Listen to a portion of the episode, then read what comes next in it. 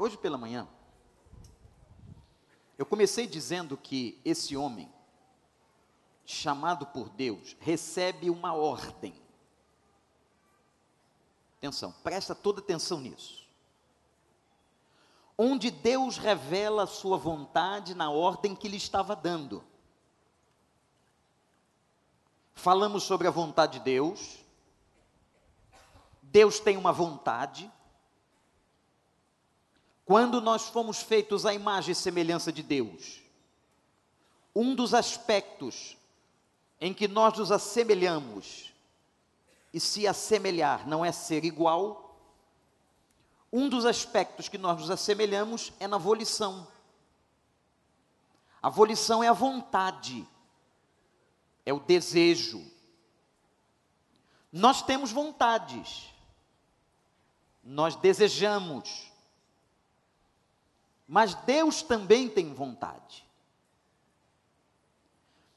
E quando ele chama Jonas, e nós estamos falando aqui do oitavo século antes de Cristo, Deus manda que Jonas vá para uma cidade chamada Nínive, uma cidade que era naquela época uma cidade importante, capital da Assíria, essa cidade de Nínive, capital da Síria, é onde hoje é o território iraquiano. Tem muita história bíblica ali, no Iraque. E Deus disse a Jonas: Vai até lá, porque esta cidade tem se levantado e a sua maldade tem chegado até mim. Era uma cidade perversa, idólatra, uma cidade pervertida. Veja que nós estamos falando equidistante do tempo que estamos, cerca de 2.800 anos atrás, o que mostra que a maldade humana e que a perversão humana da carne sempre foi real e sempre se manifesta. Aquela cidade era uma cidade tão cruel que o profeta Naum cita a cidade de Nínive, no capítulo 3 do seu livro, está na Bíblia. Uma cidade má, uma cidade que costumava cegar os seus prisioneiros e decapitá-los. Deus se levanta e diz: Jonas, vai até lá e profetiza juízo e leva a palavra de arrependimento. Deus então manifesta a sua vontade. E eu estava dizendo na primeira reflexão sobre o livro, que esse assunto da vontade de Deus na vida do homem é um assunto extremamente complicado. E que é muito delicado quando você diz assim: eu sei a vontade de Deus. Você tem que ter toda a responsabilidade espiritual quando você tratar do assunto vontade de Deus. Porque a vontade de Deus não é uma coisa simples de ser entendida. Aí você vai dizer, mas por que, pastor? Porque Deus gosta de brincar de esconder? Não. Pelo fato de que nós somos carnais. E o nosso pecado causou uma distorção em nós, que nós temos dificuldade de entender a vontade de Deus. Conquanto ela seja clara, exposta com clareza, nós temos dificuldades.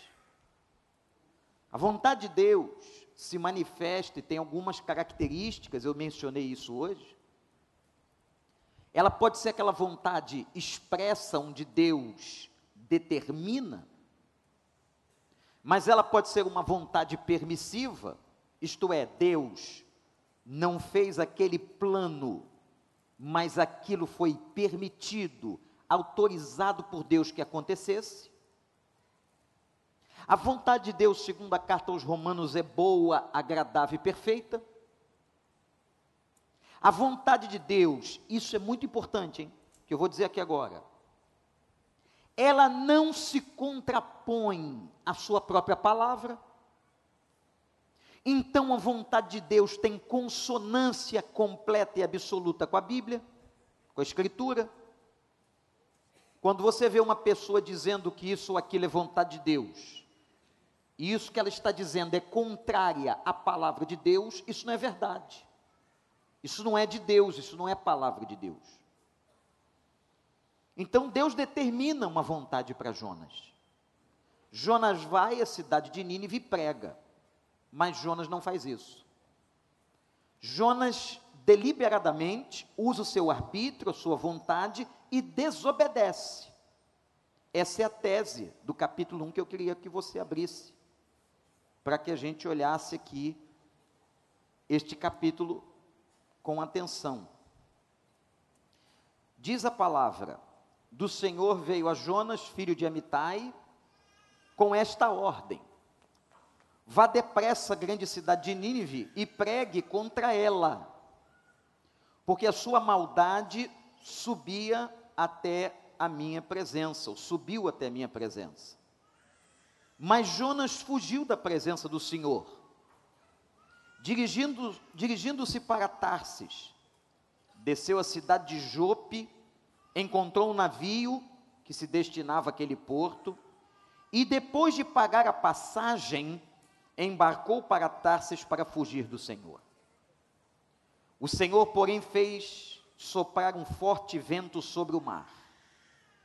Caiu uma tempestade tão violenta que o barco ameaçava arrebentar-se Todos os marinheiros ficaram com medo, e cada um clamava ao seu próprio Deus, e atiraram as cargas ao mar para tornar o navio mais leve.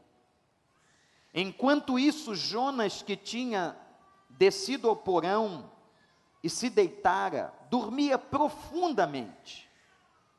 O capitão dirigiu-se a ele e disse: Como você pode ficar aí dormindo? Levante-se, clame ao seu Deus. Talvez ele tenha piedade de nós e não morramos. Então os marinheiros combinaram entre si: vamos lançar sortes para descobrir quem é o responsável por esta desgraça que se abateu sobre nós. Lançaram sorte e a sorte caiu sobre Jonas. Por isso lhe perguntaram: diga-nos, quem é o responsável por esta calamidade? Qual é a sua profissão? De onde você vem? Qual é a sua terra? A que povo você pertence? Ele respondeu: Eu sou hebreu, adorador do Senhor, o Deus dos céus que fez o mar e a terra. Então os homens ficaram apavorados e perguntaram: O que você, o que foi que você fez? Pois sabiam que Jonas estava fugindo do Senhor porque ele já lhes tinha dito. Visto que o mar estava cada vez mais agitado, eles lhe perguntaram: O que devemos fazer com você para que o mar se acalme? Respondeu ele: Peguem-me e joguem-me ao mar, e ele se acalmará, pois eu sei que é por minha causa que esta violenta tempestade caiu sobre vocês. Ao invés disso, os homens se esforçaram ao máximo para remar de volta à terra, mas não conseguiram, porque o mar tinha ficado ainda mais violento. Eles clamaram ao Senhor: Senhor, nós suplicamos, não nos deixes morrer por tirarmos a vida deste homem. Não caia sobre nós a culpa de matar um inocente, porque tu, Senhor, fizeste o que desejavas. Em seguida, pegaram Jonas e o lançaram ao mar, enfurecido, e este se aquietou. Tomados de grande temor ao Senhor, os homens lhe ofereceram um sacrifício e se comprometeram por meio de votos. O Senhor fez com que um grande peixe engolisse Jonas e ele ficou dentro do peixe três dias e três noites. Que o Espírito de Deus nos abençoe e você acredite se quiser. Essa é aquelas histórias famosas das crianças, não é? A história que falam da baleia. A baleia, mas não é baleia, e fica naquela discussão inútil se o peixe era uma baleia ou se não era uma baleia. Gente, isso não tem a mínima significação. O que tem significação aqui é a gente observar na história que Deus tinha uma vontade e determinou. E Jonas desobedeceu. E desobedeceu deliberadamente. Ele pega o seu livre-arbítrio, a sua volição, a sua vontade, e diz: Não, Senhor. Eu não quero, eu não vou. No próprio livro de Jonas vai ser revelado para nós do porquê que ele não quer ir. E quando a Bíblia revela do porquê que Jonas não quer ir, é mais terrível ainda. Porque Jonas disse assim, depois veremos isso. Senhor, eu não queria ir até lá porque eu sei que o Senhor é um Deus compassivo, misericordioso. E se eu fosse lá pregar, eu sabia que o Senhor ia salvar aquelas pessoas. Jonas tinha um ódio e nutriu uma raiva tão grande dos ninivitas, como muitos hebreus daquela época, pelas maldades de Nínive, que eles não queriam, ou que ele não queria, a salvação deles. E ele foge de Deus. Gente, só que fugir de Deus é uma coisa muito séria. O que, que eu estou chamando aqui de fugir de Deus? Eu estou chamando de fugir de Deus quando Deus manda a gente numa direção e a gente não vai. Existem coisas na vida e vontade do Senhor que é expressa a todo o povo. Que nós preguemos o Evangelho, que nós anunciemos e proclamemos o nome do Senhor, isso é uma vontade do Senhor a toda a igreja, a minha, a você. Agora, existe a vontade específica de Deus para a sua vida. Eu quero dizer a você, meu irmão, em nome de Jesus, que Deus tem um projeto, um plano para a sua vida no ano de 2020. Você crê nisso? E os planos e os projetos de Deus para a sua vida são bons, são agradáveis e são perfeitos, porque a vontade de Deus assim o é. Deus não tem plano ruim para você, não. Se você é crente, se você confia na soberania de Deus, se a sua vida está nas mãos de Deus, se você aceitou Jesus como Salvador, se você foi batizado no Espírito dele, se você é selado pela promessa do Espírito, então, meu irmão, minha irmã, meu amigo, confie no Senhor, porque tudo que Deus fará na sua vida, ou tudo que Deus vai permitir na sua vida, está debaixo do controle dele e ele fará o melhor por você. Sim ou não, gente? Acredita nisso, glorifica o nome dele. Glorifica por causa do seu controle, do seu amor, da sua graça, da sua bondade com a gente. 2019 está acabando, hoje, último domingo. Você é crente, eu sou crente, quantas lutas nós passamos, mas em todas elas, a mão do Senhor esteve conosco. A bondade do Senhor esteve sobre a tua casa, o pão esteve sobre a tua mesa, o, o, a, o teu corpo está coberto com as vestes que o Senhor te deu. A tua saúde, apesar das nossas enfermidades e fraquezas, o Senhor tem nos sustentado e nós estamos aqui glorificando o nome do Senhor, reconhecendo o Senhor. Deus tem sido bom em todo tempo, em todo tempo Deus tem sido bom. E nós temos que reconhecer, que engrandecer. Nós, na verdade, hoje só devíamos louvar a Deus por tudo que Ele fez, por todas as coisas boas. Então, não reclame, não murmure, não desconfie quando a Bíblia diz: Eu tenho planos grandes e firmes para você, como disse o profeta Jeremias, coisas grandes e ocultas que ainda não sabes. Mas todos os planos que eu tenho para vós são planos abençoadores, são planos de vida, são planos de vitória. Deus não tem para nós planos de morte, de sofrimento ou de lamento. Isso é coisa da carne e humana. Mas o que Deus tem para nós são planos vitoriosos, abençoados e que vão abençoar aqueles que viverão ao nosso redor em 2020. Louvado seja o nome do Senhor. Jonas, porque você desobedeceu. Jonas estava consciente a sua consciência era tão firme na desobediência que o texto diz, e eu chamei atenção para esta frase: ele foi e pagou a passagem. e foi para Tarsis. Enquanto Nínive ficava do lado de cá, ele foi para o lado oposto. Veja o mapa bíblico, a geografia bíblica da época. Ele foge, ele vai para o outro lado, ele pega um navio, ele paga a passagem. Irmãos, quantas pessoas estão pagando passagem? Num termo simbólico, metafórico da palavra, estão pagando passagem para não fazer a vontade de Deus. Estão procrastinando coisas que Deus mandou você fazer. Estão deixando para depois. Desobedecendo o Senhor. E eu digo aos irmãos o que já disse aqui, eu fico profundamente mexido, estremecido quando eu vejo uma pessoa dizer assim: eu sei que Deus não quer, eu sei que o que eu estou fazendo não é bíblico, eu sei que a minha decisão não é do Senhor e não é do agrado do Senhor, mas eu vou fazer. Que petulância, que arrogância, que força do inferno. Uma pessoa se levanta contra a autoridade de Deus, contra a soberania de Deus, contra o senhorio de Deus. Não brinque com Deus porque o texto agora mostra para nós, e eu quero que você anote, as seis principais consequências da desobediência à vontade de Deus. Você tem o direito de escolher. Eu tenho o direito de escolher. Mas atenção, igreja. Todas as nossas escolhas têm consequências. Deus é um Deus tão maravilhoso que Ele não nos fez robotizados.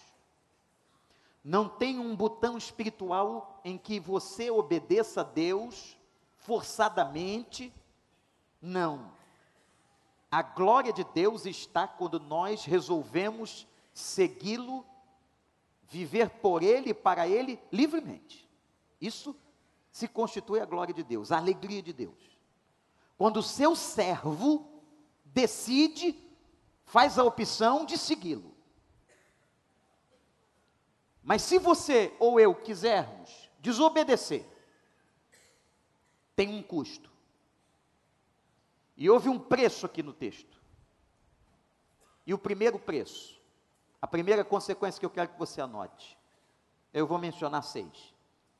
Foi que veio sobre o navio onde Jonas estava fugindo uma tormenta. Irmãos, às vezes nós estamos passando por algumas tormentas que não estavam, preste atenção nisso, no plano de Deus. Não era vontade explícita de Deus. Não foi uma determinação dos desígnios de Deus, mas foi uma permissão. Como se Deus estivesse corrigindo um rumo. E Ele permite, e Ele deixa que a tormenta venha, e a tormenta vem e tormenta a tormenta. E a tormenta prejudica e a tormenta causa turbulência. E eu queria que você refletisse agora comigo, eu tenho que refletir sobre isso, você tem que refletir sobre a sua vida. Se porventura você está passando alguma tormenta hoje, e se essa tormenta pela qual você está passando tem algum propósito espiritual. Tem nela uma permissão de Deus, de maneira a que Deus esteja disciplinando, corrigindo. Então, aquela tormenta, aquela tempestade, gente, eu não sei se você já passou uma tempestade em alto mar, é uma das coisas mais tremendas e mais terríveis. Você está diante daquela grandeza, é água e céu, e aquele barquinho que parece de papel ou de plástico. Eu já passei uma situação muito difícil na Turquia, numa tormenta no mar. E foi muito interessante, o que é a teimosia e a desobediência. Mas não foi minha dessa vez.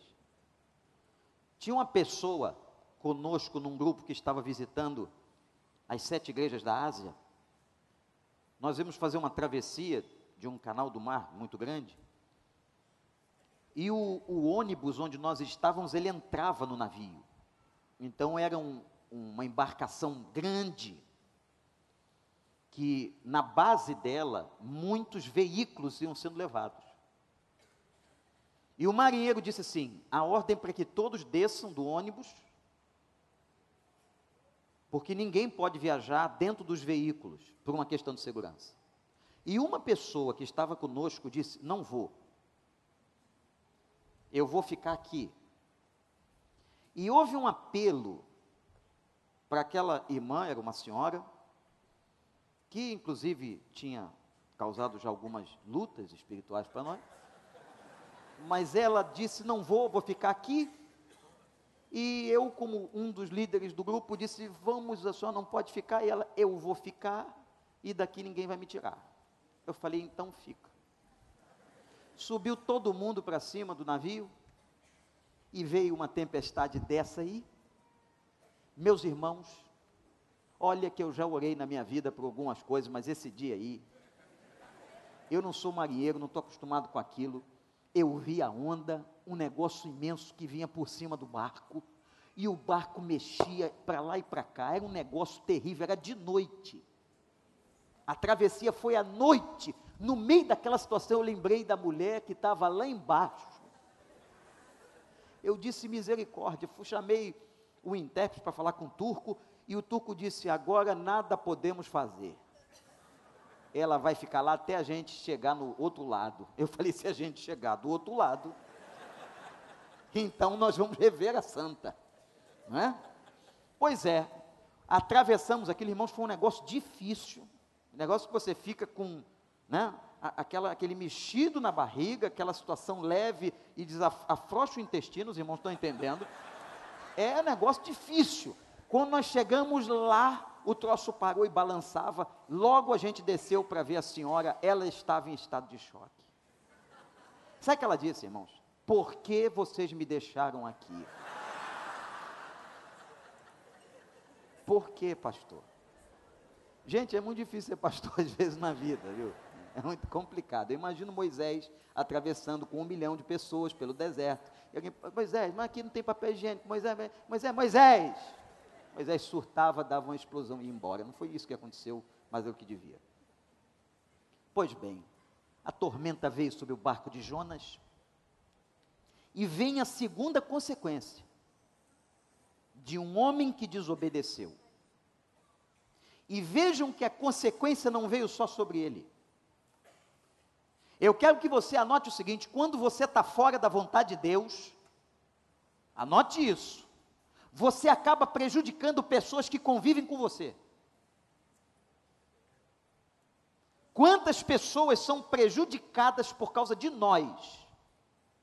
Na família, no trabalho, em outros lugares. Porque nós estamos fora da vontade de Deus. Por causa de Jonas, não foi só Jonas que sofreu, toda aquela embarcação que ia para Tarsis estava sofrendo por causa dele. O segundo, ou a segunda consequência da desobediência de Jonas foram os riscos. A Bíblia diz que todos entraram em risco de vida. Ninguém estava feliz ao redor do desobediente Jonas. Olhe para o versículo 5. Diz a Bíblia que todos estavam com medo, clamando aos seus deuses. Eram pessoas de várias, vários lugares. Havia um politeísmo tremendo naquela época, naquela região do mundo. Cada um acreditava num Deus e começaram, cada um deles, a orar ao seu Deus, suplicar ao seu Deus. Não tinha ninguém feliz, ninguém satisfeito. Quer dizer, Jonas causou uma confusão com a sua desobediência. Você pode desobedecer, você pode dizer não a Deus, você pode não fazer aquilo que Deus está te chamando para fazer, mas haverão consequências. A primeira foi a grande tormenta que veio sobre a embarcação, a segunda foram os riscos. O risco de vida, o risco de perderem a motivação, de perderem todas as coisas por causa daquela desobediência. Todos estavam com medo e começaram a clamar, mas veio uma terceira consequência. O texto declara, também no versículo 5, que eles começam a tirar no mar as suas cargas. Imagina que pegaram todas as malas, todas as malas. Gente que estava se mudando, talvez. Gente que estava indo para um outro lugar, levando talvez um remédio, levando situações importantes para outras pessoas. Tiveram que jogar as cargas no mar para aliviar o peso do navio. Irmão, guarde uma coisa no seu coração. Olhe para mim. Desobedecer a Deus traz como consequências muitas perdas. Eu podia aqui enumerar uma série de coisas que nós perdemos por desobedecer a Deus. Naquela hora veio tormenta, foi a primeira consequência. Os riscos de vida que cercavam aquele navio, aquelas pessoas, e as perdas, literalmente perdas. Pessoas perderam coisas valiosas, importantes, talvez documentos, medicações, etc. O que é que você está perdendo? E dentre muitas coisas que a gente pode citar que uma pessoa perde quando desobedece a Deus, tem uma que me salta no coração. A gente perde qualidade de vida. Eu não conheço ninguém. Eu não conheço uma pessoa que tenha desobedecido a Deus e que viveu com qualidade. E que viveu a chamada vida abundante de Jesus Cristo, que ele veio trazer, João 10, versículo 10. Não conheço. Não conheço uma pessoa que tenha dito: desobedeci a Deus e fui feliz. Desobedeci a Deus e melhorei. Desobedeci a Deus ganhei qualidade de vida. Não, irmãos, não. Pelo contrário, a desobediência nos traz perdas, e perdas muito sérias. Esse livro nos leva a essa reflexão. Nós estamos aqui no último domingo de 2019 e vale a pena você pensar. E eu pensar sobre a minha própria vida, você pensar sobre a sua vida, sobre as tormentas, por que, que algumas tormentas estão acontecendo? Aonde foi o ponto da desobediência? Quais são os riscos que eu estou colocando a mim e todos que convivem comigo, debaixo da minha vida? Quais os riscos que eu estou trazendo? Quais são as perdas? E com certeza, guarde no seu coração e não esqueça disso. Que uma das principais perdas é a perda da qualidade de vida.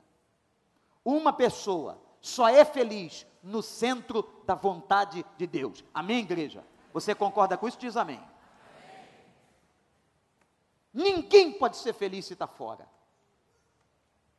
E às vezes, meus irmãos, há pessoas que ficam patinando na vida anos e anos.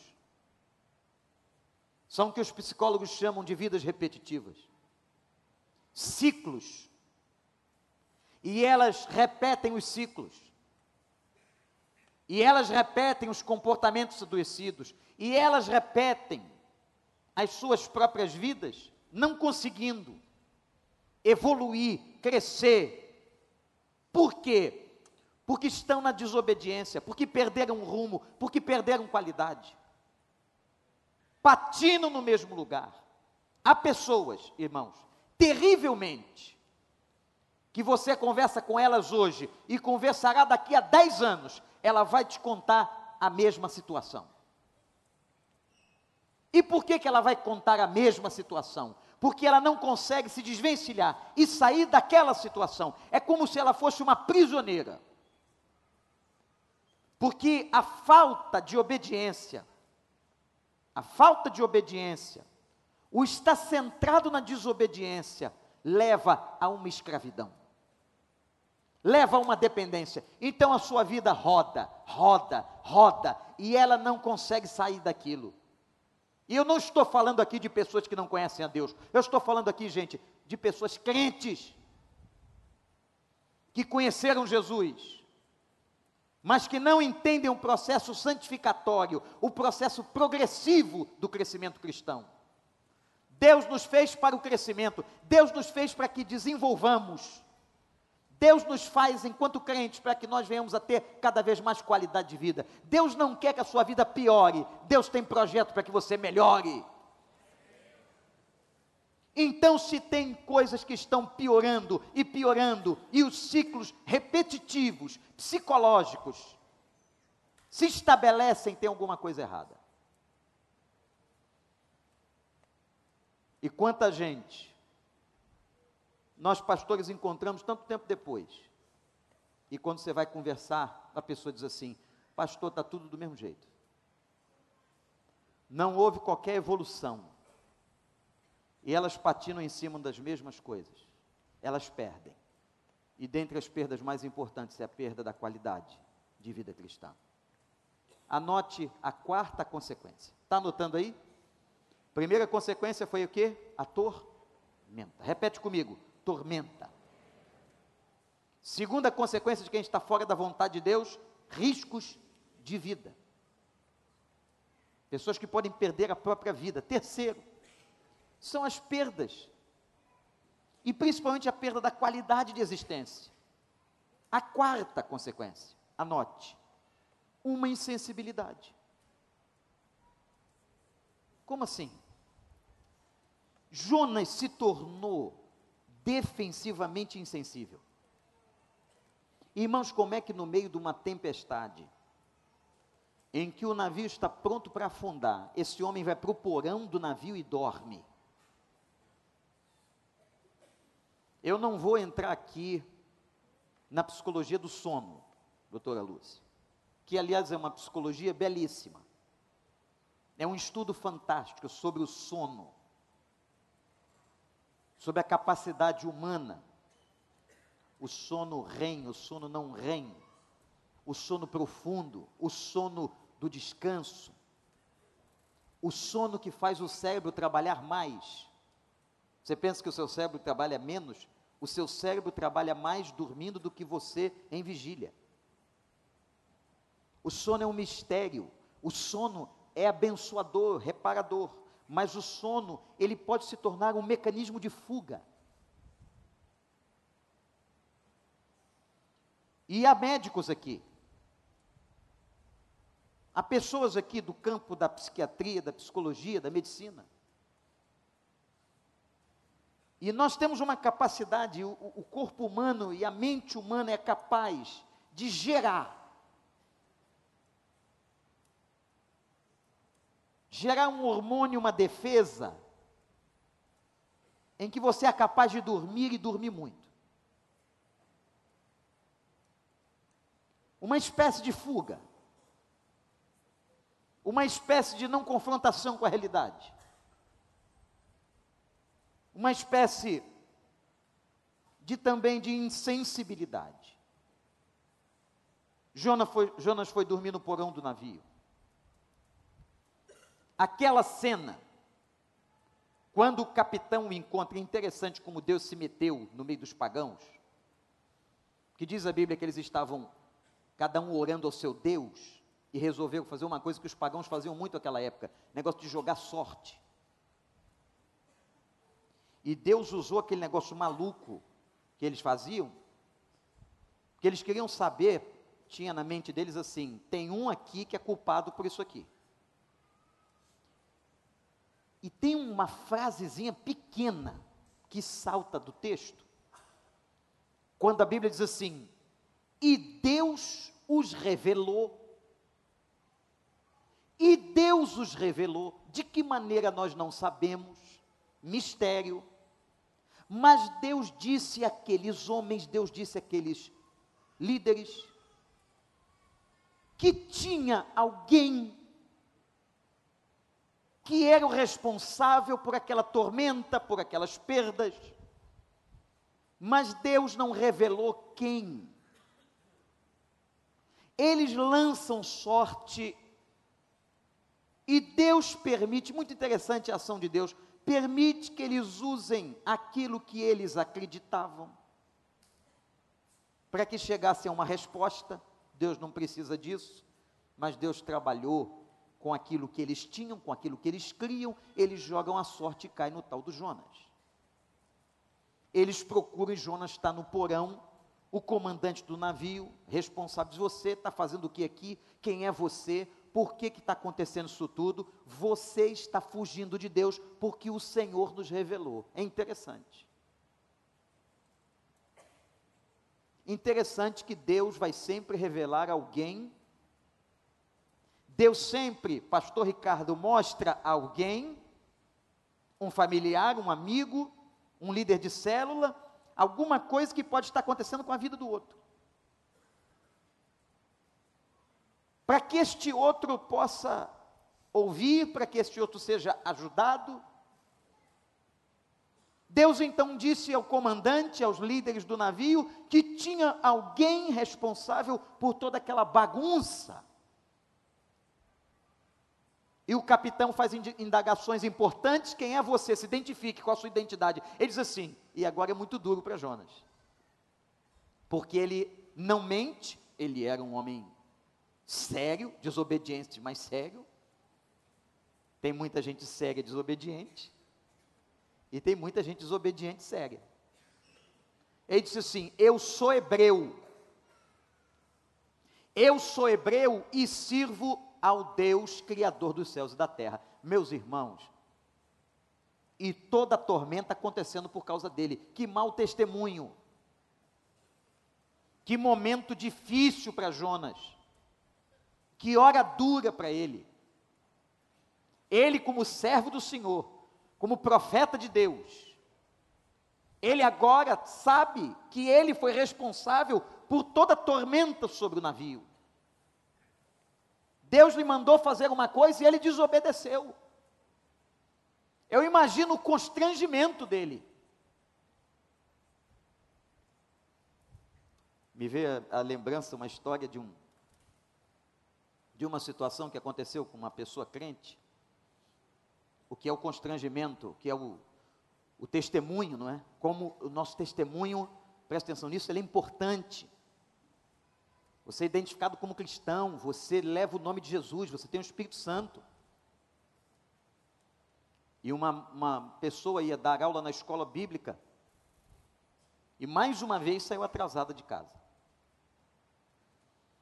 E porque saiu atrasada de casa, ela cometeu todas as infrações de trânsito para poder chegar na hora. Ela passou sinais vermelhos, ela andou nas zebras, ela passou onde não devia passar, cortou quem não devia cortar, passou pelo lado errado e de repente a polícia parou. A polícia parou e ela já sai do carro com 50 reais na mão aquela professora da Bíblia. Com 50 reais na mão, ela sai do carro e diz para o guarda assim: Seu guarda, eu tenho um compromisso importante. Toma aqui para o senhor tomar uma cervejinha. Ainda manda o cara tomar uma cervejinha. Ela cometeu vários pecados, né? é um, ela conseguiu fazer uma sobre outra. O guarda olhou para ela, botou as mãos para trás e disse assim: Eu não posso receber o seu dinheiro, eu estou apenas cumprindo o meu papel como policial, e inclusive, minha senhora, eu não posso fazer isso porque eu sou crente. Como que aquela senhora diria para o policial que ela era professora da escola da Bíblia, da igreja do recreio? Como? Eu estou usando aqui, podia usar qualquer igreja, vou usar a nossa. Não vou dizer para você de onde é, vai morrer sem saber. Isso aconteceu.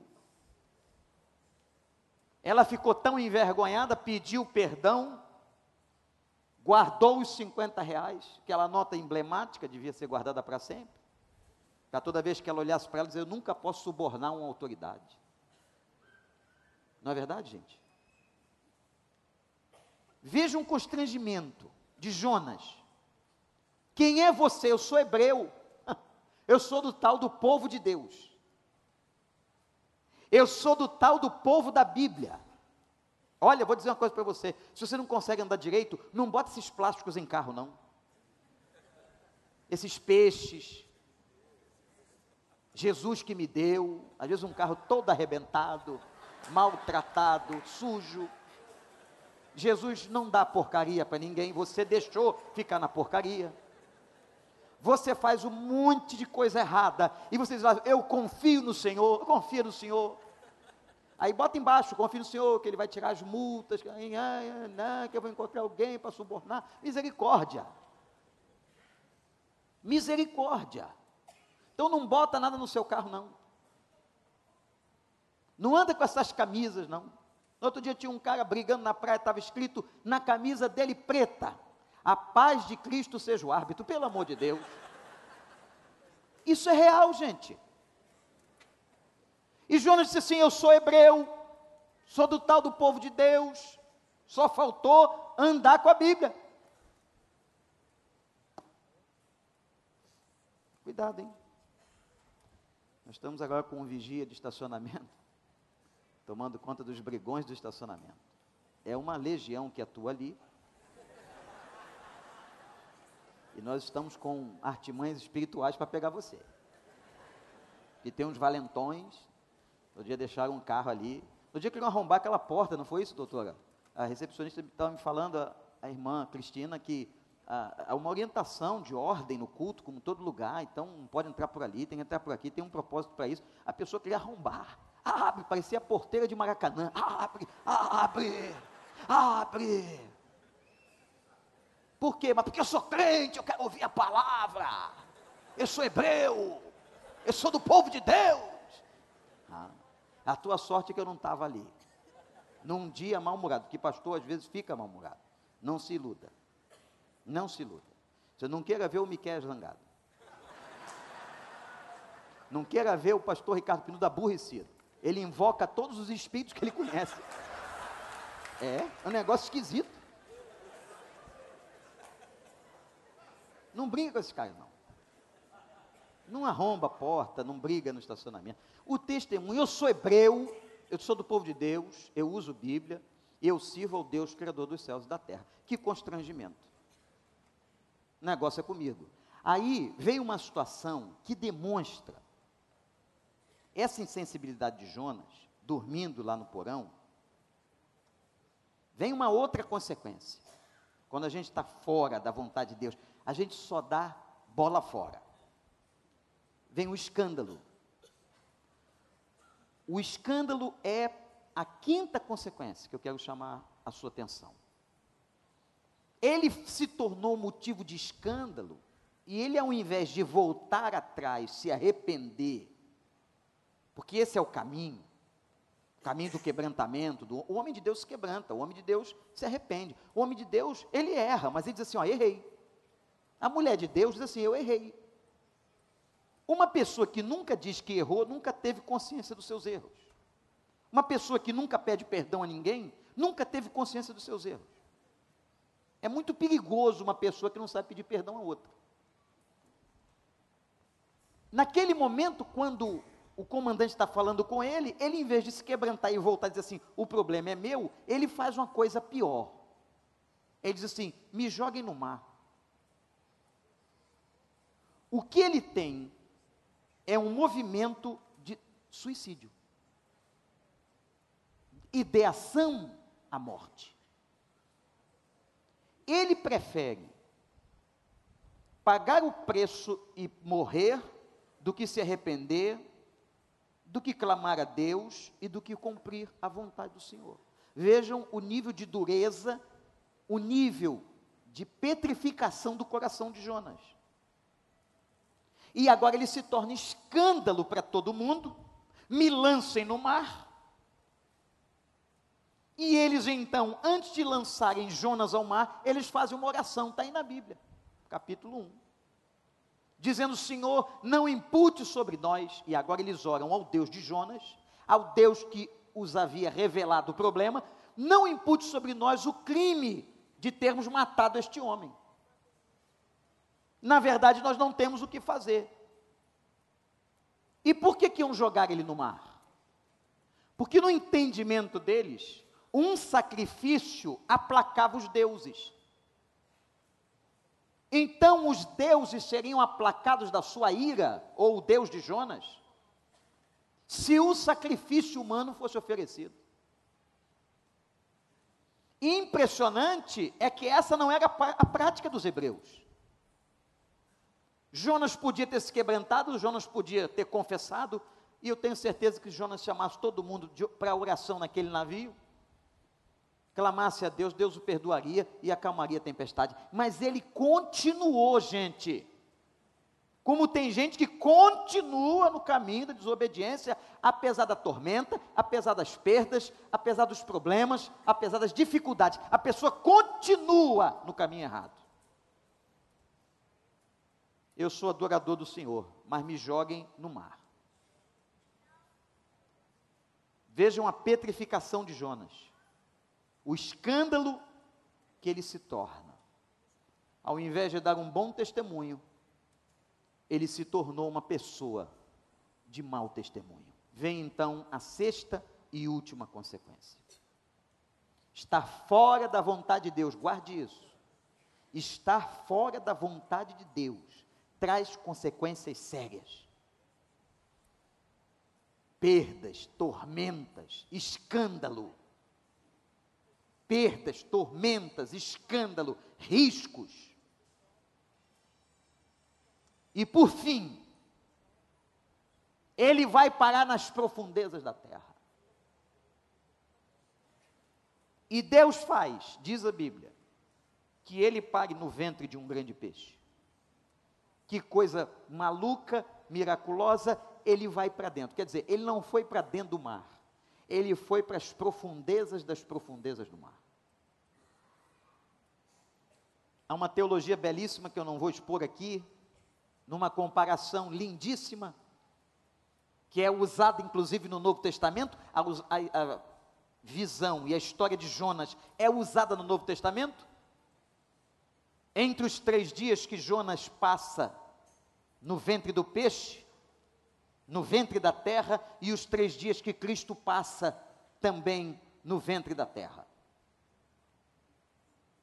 Porque ele morre e fica três dias é muito interessante toda a analogia do ministério de Jonas e do ministério de Cristo.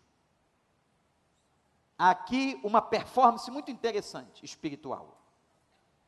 E ele vai parar na profundeza de um peixe. E irmãos, eu quero que você imagine comigo agora o que, que deve ser ficar três dias num peixe. Grande. A gente só conhece isso em historinha quando a gente era pequeno, tinha aquela, aquele filme velho do Moby Dick, lembra disso? Tinha garotinho que ficava lá dentro, gente que o Moby Dick pegava. Você imagina no meio do peixe, aquela gosma toda, hora que ele comia, que ele bebia, e você lá dentro. Foi um momento de humilhação, e tem uma hora que Jonas diz assim: Até as algas do estômago dele se envolveram nos meus cabelos. Imagina aí, mulher. Aquela baba, aquela gosma, aquela bilis se envolvendo nesse cabelo lindo que você tem, cheiroso, que você preparou na sexta-feira ou no sábado. Fugiu da chuva para não estragar os negócios. E agora o peixe, a baba do peixe. Peixe cheira estranho, não cheira? Peixe é bom comer frito. Agora, peixe cru, peixaria, tem um cheiro estranho. Imagina dentro do peixe, com a baba do peixe, com a bilis do peixe, com um negócio dentro do peixe. Eu não vou nem falar de outras áreas de dentro do peixe.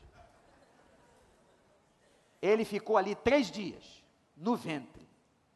Mas havia um propósito de Deus. E Deus foi visitá-lo ali dentro. E no dia 31, no culto da virada, eu vou mostrar para você o que, que aconteceu na profundeza do mar. Como Deus é capaz de tratar a nossa vida e como Ele faz, mesmo quando nós estamos nos momentos mais terríveis e na profundeza maior na nossa vida e na nossa história. Mas o que eu quero dizer esta noite e agora, e a tese principal da nossa reflexão, na segunda mensagem da série, é que você entenda que desobedecer a Deus tem custo e que todas estas consequências sobrevêm à vida de uma pessoa desobediente. Anote, guarde no seu coração: tormenta, riscos, perdas, insensibilidade, escândalo e profundidade ou profundeza. O desespero da profundeza de uma vida que vai parar longe e muito longe daquilo que Deus queria. Eu quero te fazer uma pergunta: vale a pena? Vale a pena alguém andar fora da vontade de Deus? E que a nossa reflexão agora, gente, o final de ano tem esse esse movimento, eu acho que é uma coisa muito intencional de Deus quando os tempos eles eu escrevi sobre isso nesse último número da revista Elos. Os tempos têm início, meio e fim. As horas de um dia, o giro da terra em torno do sol, a semana, os meses, os anos. Tudo isso serve para dar uma ideia a gente o seguinte: que tudo pode ser começado de novo. Aleluia.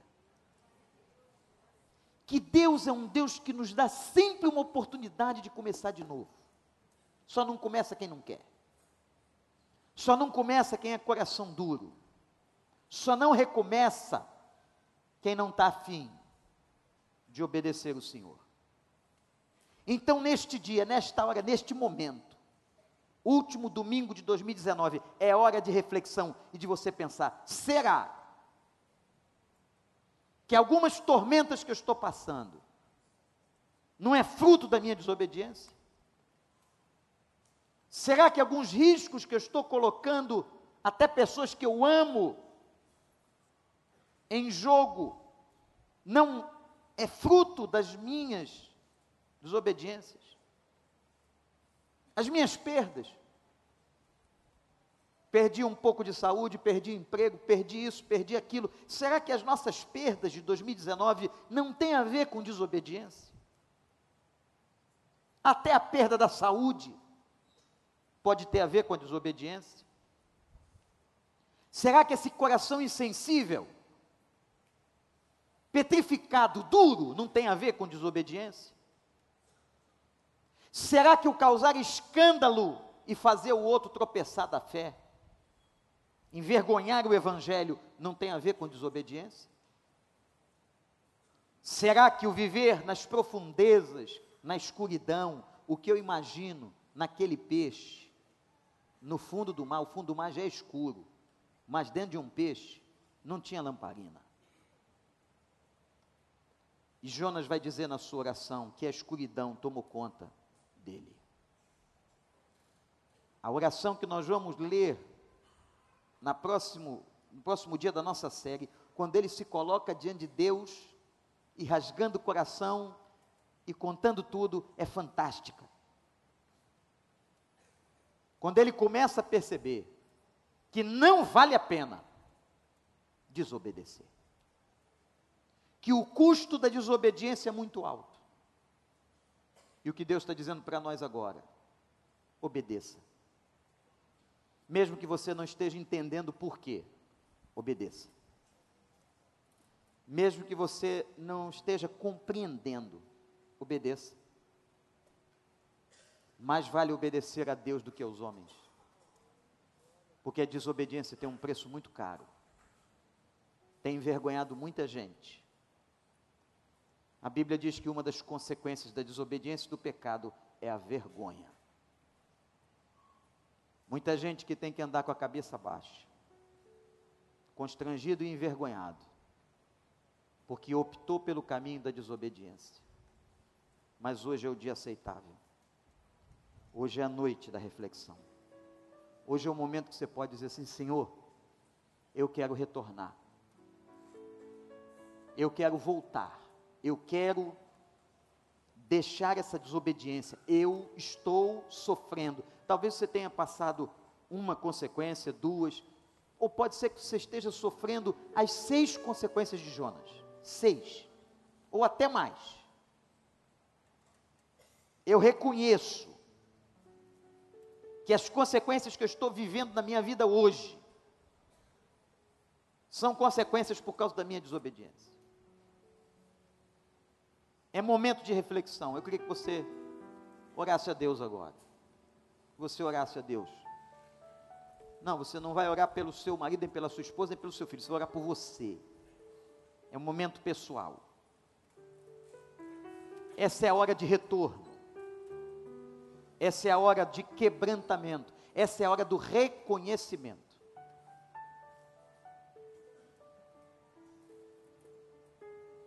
Olha para a sua vida. Pergunte a você mesmo diante de Deus se você não tem sido atingido por consequências dos seus próprios erros. Pare de culpar o outro. Pare de culpar quem quer que seja. E até a Deus, porque tem gente que culpa a Deus. Mas a grande maioria do nosso sofrimento é consequência dos nossos pecados. Coloque-se diante de Deus. Peça a Deus misericórdia. E diga assim: Pai, eu estou pronto para o retorno. Nesse momento agora, em oração. Eu não quero saber o que é, não nos interessa, é uma situação muito particular. Mas se tem alguém aqui, alguma pessoa, não importa se você é da igreja ou é um visitante. Não, a gente está pregando a palavra e o Evangelho. Mas que você diz a Deus e quer dizer a Ele: Senhor, eu confesso ao Senhor que eu reconheço e eu preciso retornar, eu preciso mudar a minha direção. Eu preciso ir para Nínive. O Senhor não me quer em Tarsis, o Senhor me quer em Nínive. Se tem alguém aqui, eu queria que você corajosamente, enquanto a gente adora, canta ao Senhor no momento de adoração, que você se colocasse de pé na presença de Deus, num gesto seu com Ele. Esquece que é particular, é você. Mas essa confissão diante dos homens e diante do Senhor, ela é importante. Se tem alguém aqui, fique em pé onde você está, e eu quero orar pela sua vida e pelo amanhã, para que amanhã seja diferente.